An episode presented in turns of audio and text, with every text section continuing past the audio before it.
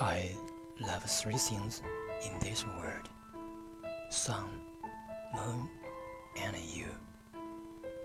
Sun for morning, moon for night, and you forever.